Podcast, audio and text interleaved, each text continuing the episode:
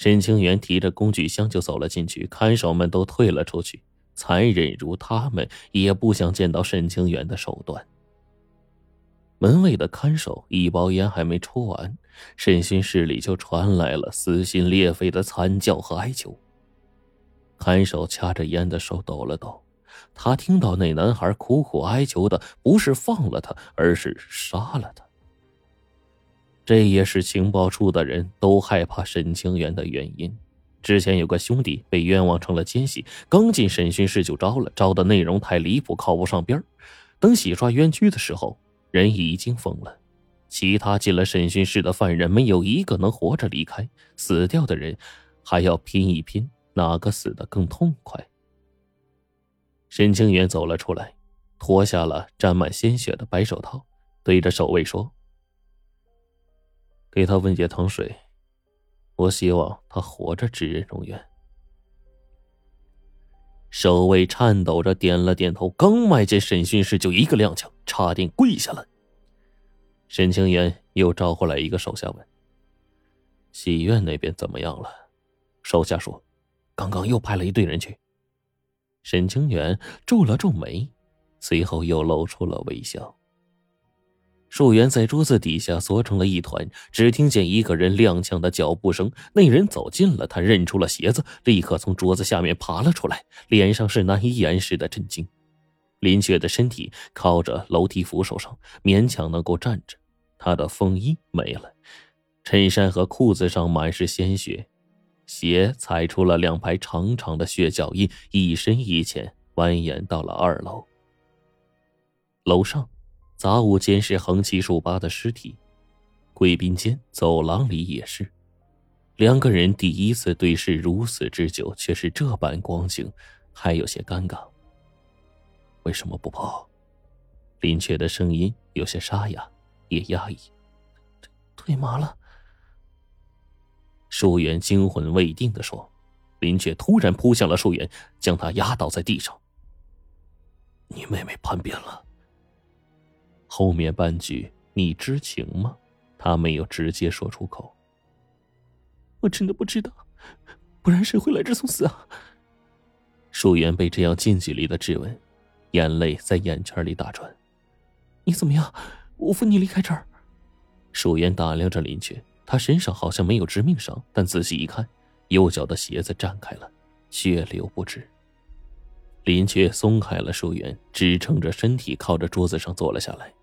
温柔的看着他，我跑不掉了，这里肯定被包围了，但你或许还能活。树源并不傻，他明白他的意思。妹妹既然叛变了，他也跟着暴露了，除非戴罪立功，像树玉一样。树源按照他的指示，拿出桌子里面的绳子，还有切水果的刀，把我绑起来，交给他们。别忘了，捅我一刀。林雀仍然用最平静的语气说出这样惊人的话：“不，我不能活着落入他们手里。”林雀将水果刀塞进了树源手里，刻意强调了“活着”二字。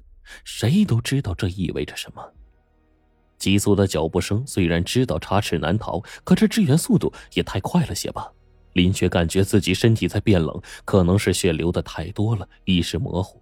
眼前出现了树玉艳丽的身影，神态里多了一些属于情报处的味道。同时，一群人十几条长枪对准了自己。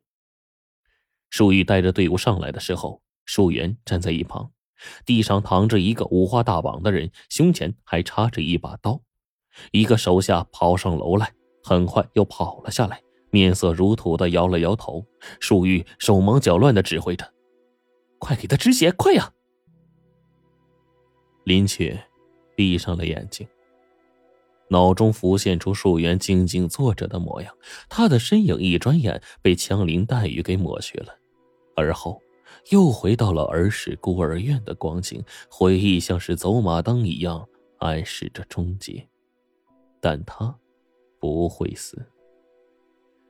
树玉带着两个随从收拾了一下现场，他早就知道林雀不简单，不像一个普通跑腿的。可他见到二楼那些尸体的惨状，还是呕吐了起来。整整一队人，竟然全在了，更别说还是在没有防备的情况下。他能看懂林雀望着姐姐的眼神，他不会怀疑姐姐的。之前响了那么多枪，当他带着第二队人马赶来的时候，除去姐姐刺的那刀，林雀只有脚上中了弹。一个人就算伸手不凡，但是这可能吗？舒玉忍着刺鼻的血腥味查看着现场，枪是处理配发的，子弹伤口都没有什么疑点。角落处有个男孩的尸体，手里握着枪。随从喃喃的说：“这个小弟啊，是新招进来的，还没学会用枪。行动配枪是规定，弹夹也必须装满。可是他的枪里子弹却打空了。这事儿要告诉沈队长吗？不必，再继续搜，西安每个角落都不能放过。”舒怡感觉自己额尖都渗出了冷汗，脂粉都化了。待在审讯室的时间比家都久，沈清欢头一次感觉心情沉重。两个看守将一个脏兮兮的麻袋拖了进来，麻袋还在往外面渗血呢。是他吗？沈清欢这句话是朝麻袋说的。麻袋里钻出玉虎血淋淋的脑袋，嘴里发出阿巴阿巴的声音。拼命的点头，他的舌头不在了，却能认出眼前吊着的这个人。林雀也刚醒，淡然接受了自己的处境。他的双手被铁链吊起来，胸前的刀伤已经被包扎好了。他下不了手！早该知道是这个结果的。林雀轻轻的叹了一声，然后见到自己被一个麻袋指认，他感觉有些好笑。我折了二十几个兄弟，先前还真是低估你了，暗杀队的副队长林雀。沈清环走到眼前，或许该称呼你为荣源。我不是荣源。林雀看着沈清环的眼睛，平静的说。沈清环邪笑，抓过来一个长条的白布。突然捏住林雀的下巴，将大部分的白布硬生生塞进他的嘴里，又将剩余的部分绕着后脑勺缠了一圈，缠住了他的嘴。这样，人就不能说话，也不能咬舌自尽。今晚，你就先做个宁死不屈的好汉吧。留下这句冷冷的话，沈清环头也不回的就走了。他向来知道怎么摧毁别人的意志，审讯的关键就是一定要在别人身心承受双重打击、濒临崩溃的时候，再给予致命一击。守卫开始拨弄火盆里的炭，长夜漫漫，林却几乎没怎么合眼。他记得自己从清醒到昏厥，经历了短暂混乱的梦境，又机灵一下被迫清醒。守卫们的刑具也换了不少花样。不得不说，沈清环的方法还真的很有效，能将主动权牢牢的握在手里。犯人就算是招供，也要看他乐不乐意听。这种绝望还真能把人逼疯啊！林雀尽量的闭上眼睛，不看身上新添的那些伤痕，也不想看流出的到底是汗水还是血，他怕自己失去冷静。沈清环一大早就来了。可能是有些迫不及待，他昨晚都没有睡好。舒玉刚回来交了差，就以任务为由，急匆匆的回到了郑老板家，甚至都没跟他姐姐说句话。